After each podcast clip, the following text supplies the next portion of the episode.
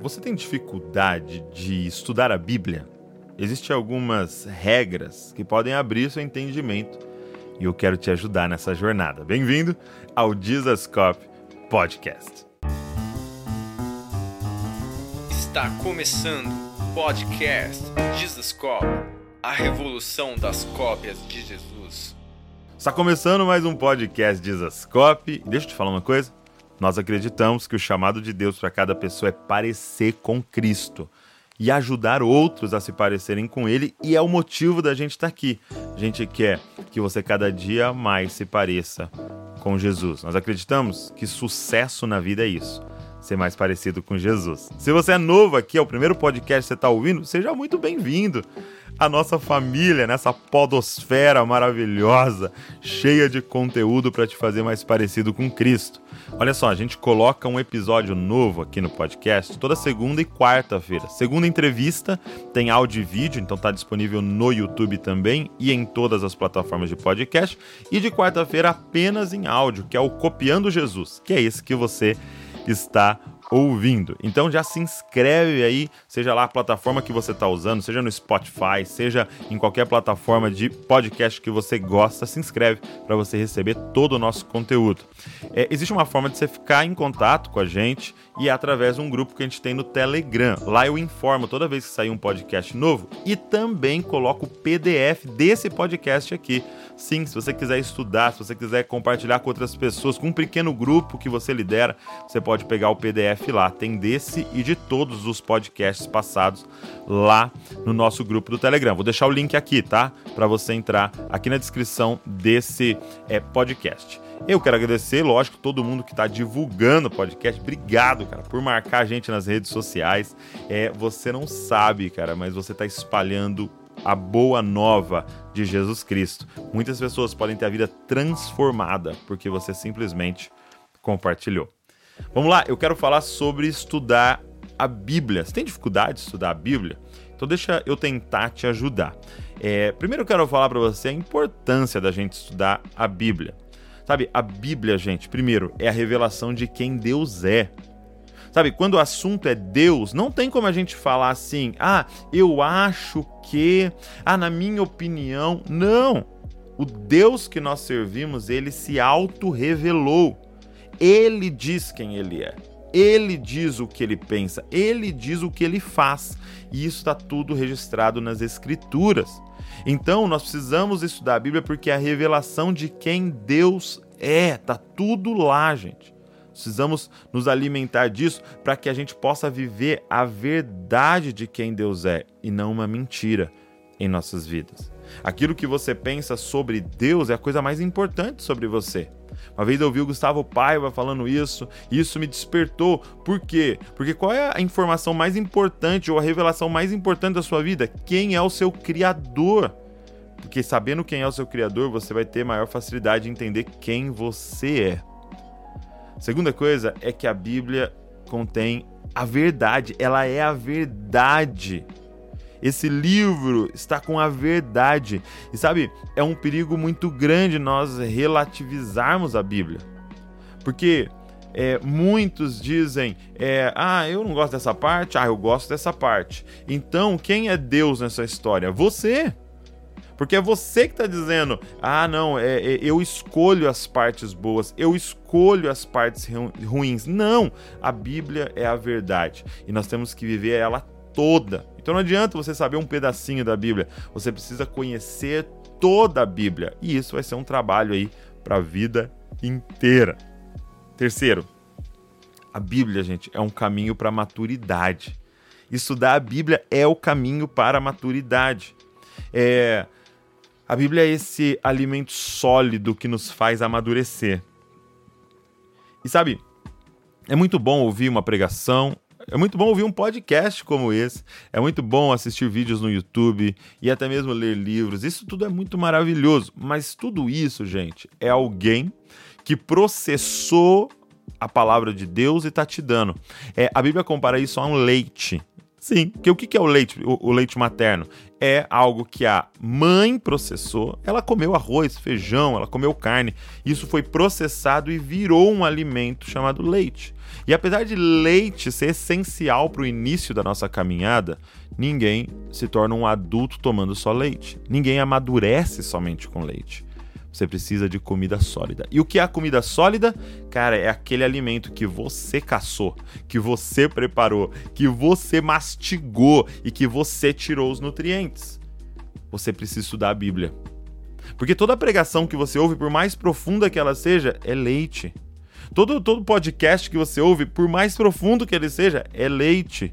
O que é esse alimento sólido quando você senta na sua casa, abre a Bíblia e começa a preparar uma refeição por você mesmo, começa a mastigar aquele versículo até sair todo o suco espiritual que tem ali, todos os nutrientes, e você começa a crescer.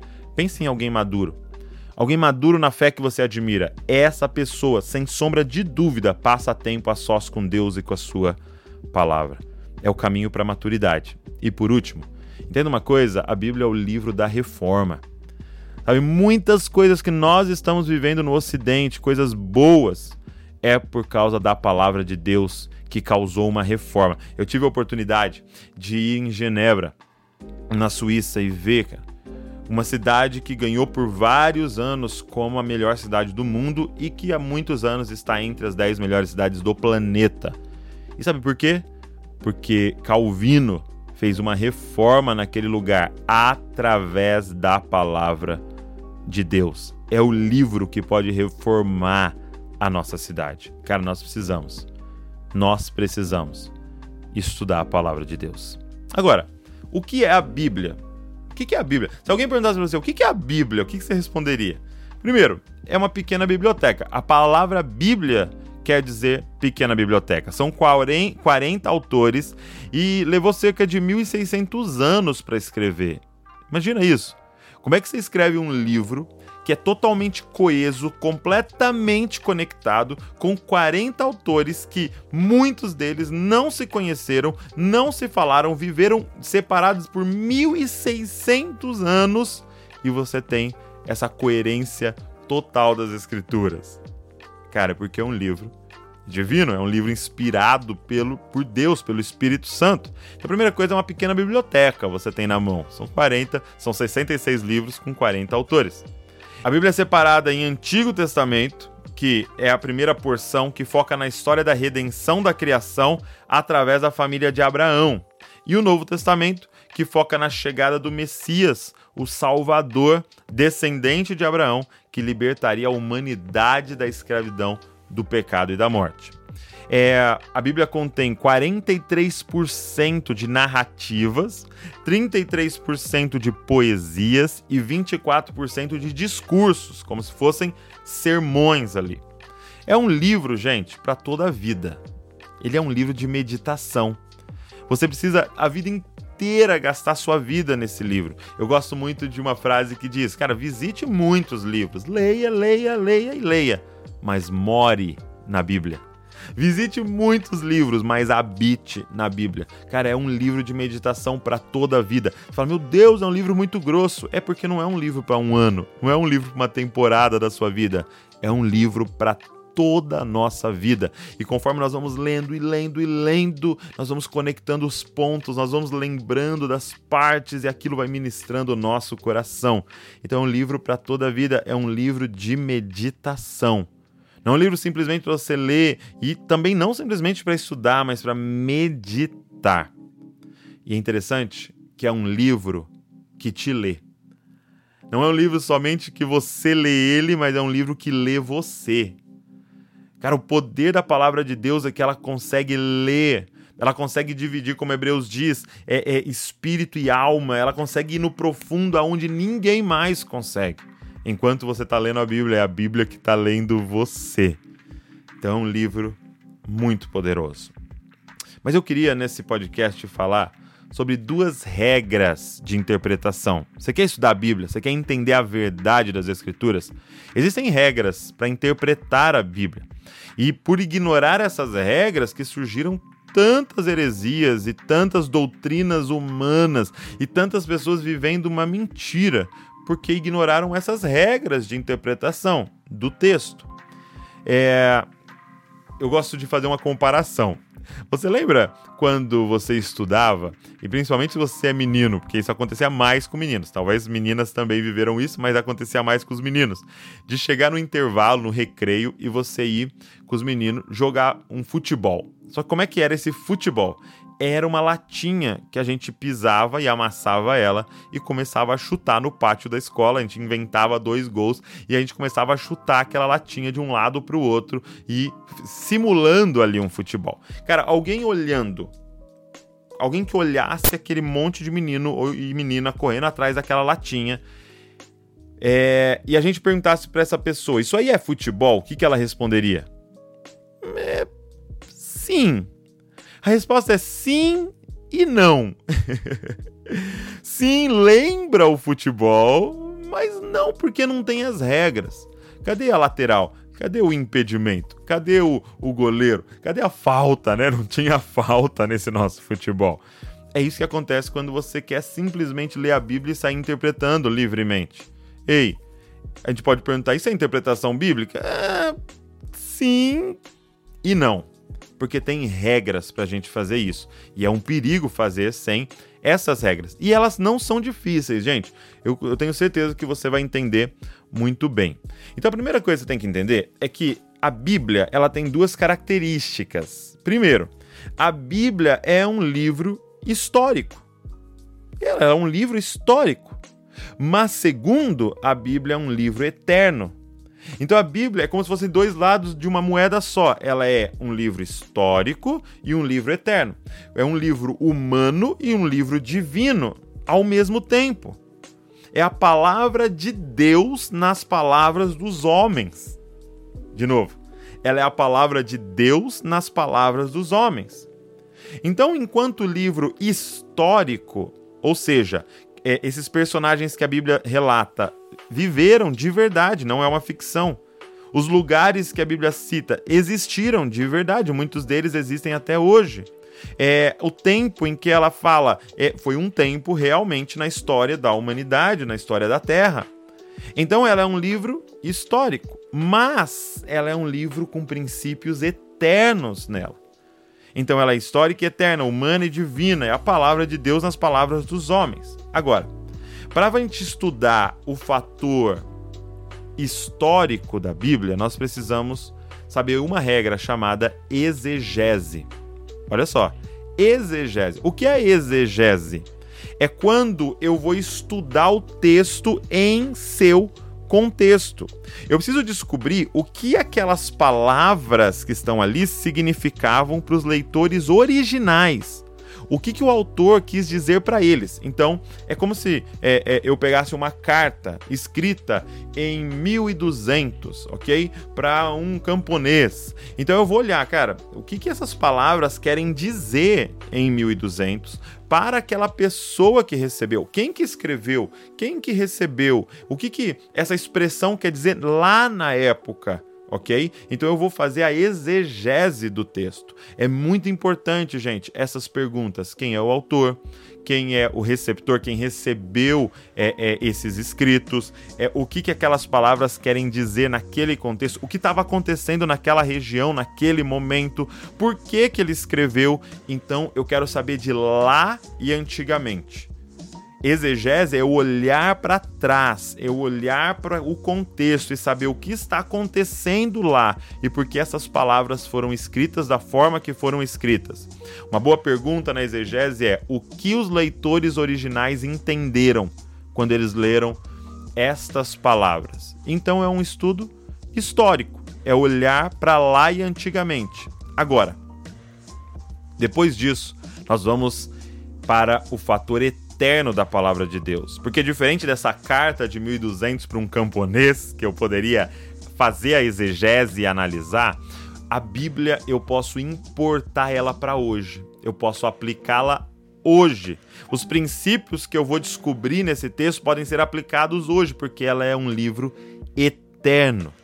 E esse desafio de pegar os princípios que estão contidos nesse texto de dois mil anos atrás, por exemplo, no Novo Testamento, existe um desafio de importar, de fazer um salto para o século 21 e aplicá-los na minha vida hoje.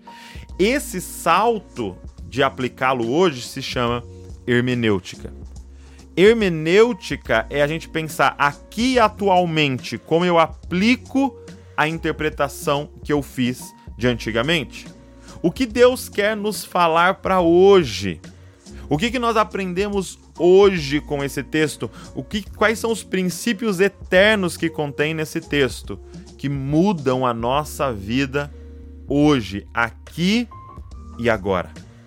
Então, você precisa olhar para a Bíblia nesses dois aspectos, respeitando essas regras de interpretação, olhar o contexto e entender o que, que o leitor original é, entendeu naquela época e importar para hoje. Como eu posso aplicar isso na minha vida e isso vai transformar a minha história, porque ali estão contidos princípios eternos. Agora eu quero te dar algumas dicas para você estudar. Primeira coisa é leia grandes porções. Gente, Deus não nos deu versículos, sabia? O que, Douglas? Mas é, Deus não nos deu versículos? Não. É, a divisão de capítulos e versículos fomos, fomos nós é, há poucos anos que fizemos. Por quê? Para facilitar, para quando a gente está num sermão falar, abre aí em Gênesis 25, no versículo 3. Porque senão ficaria muito difícil das pessoas acharem. Mas foi, foi a gente que fez essa divisão. O que, que foi escrito? Uma narrativa de Gênesis, que foi escrita para ser lida de uma vez só. Foi escrito uma carta à igreja em Roma. Quando Paulo escreveu essa carta, ele não tinha intenção que eles leriam é, é, um pedacinho por dia durante um mês. Não, eles sentariam e leriam uma carta, assim como você senta e lê um e-mail. Assim como você senta e lê uma mensagem no WhatsApp. Você não lê uma frase por dia e fica pensando só naquela frase. Porque quando chegar no dia 30, você esqueceu o que você leu no dia 1 e você não faz a conexão. E foi feito para ler inteiro. Então eu queria te desafiar. Senta e lê um livro inteiro da Bíblia. Cara, você vai ter outra compreensão, outro entendimento. Leia grandes porções. Segundo, Esqueça os números e os versículos, leia de uma vez só. É, eu vou te dar uma dica: entra num site, pega lá o texto bíblico, copia e põe no Word. E aí dá trabalho, mas vai é, deletando os versículos e os capítulos, e aí você imprime sem versículo e sem capítulo, ou você lê ali na tela, você vai ver que dá uma grande diferença, porque a gente tem é, uma tendência a ficar parando nos números. Terceiro, leia em várias versões. Agora não tem mais nem a desculpa de, ah, eu não tenho dinheiro para comprar várias Bíblias. Leia em várias versões, tem aplicativos com várias versões, é, tem sites com várias versões. O YouVersion, que é um aplicativo muito bom de Bíblia, tem lá para você com umas 15 versões em português. É, tem o bible.com, também tem várias versões em português. Tem bibliaonline.com.br com várias versões. Você pode ir comparando. Então leia o capítulo ali em um na NVI, depois leia na NAA, depois leia na NVT, depois leia na ARC, vai lendo várias versões, vai dar outra compreensão para você. Em quarto lugar, faça anotações. Fica sempre com papel e anota aquilo que você está entendendo. Anota é, é, o que foi dito lá naquela época, a exegese, olhando lá no contexto o que, que foi dito. Depois anota qual é a aplicação que a gente poderia fazer hoje. Então, faça anotações. E por último, a dica que eu te dou, a quinta dica, é use uma Bíblia sem comentários inicialmente. Para quê? Para você forçar interpretar e entender. É claro, depois, verifique em comentários bíblicos, verifique com pessoas que têm mais experiência com você. Mas primeiro, você vai para o texto e tenta compreender um texto. Ah, Douglas, eu, eu, eu, acabei de tentar, é muito difícil. Cara, é como um músculo. É como ir na academia. Primeiro dia dói. É difícil, dá dor em todos os músculos. Agora você vai acostumando e ficando cada vez mais habilidoso e mais forte nisso. Então começa, faça, leia, estude, é, é pesquise, para que você possa crescer cada vez mais nos estudos das Escrituras. Gente, se esse podcast foi relevante para você, abençoou você, eu queria te fazer um pedido.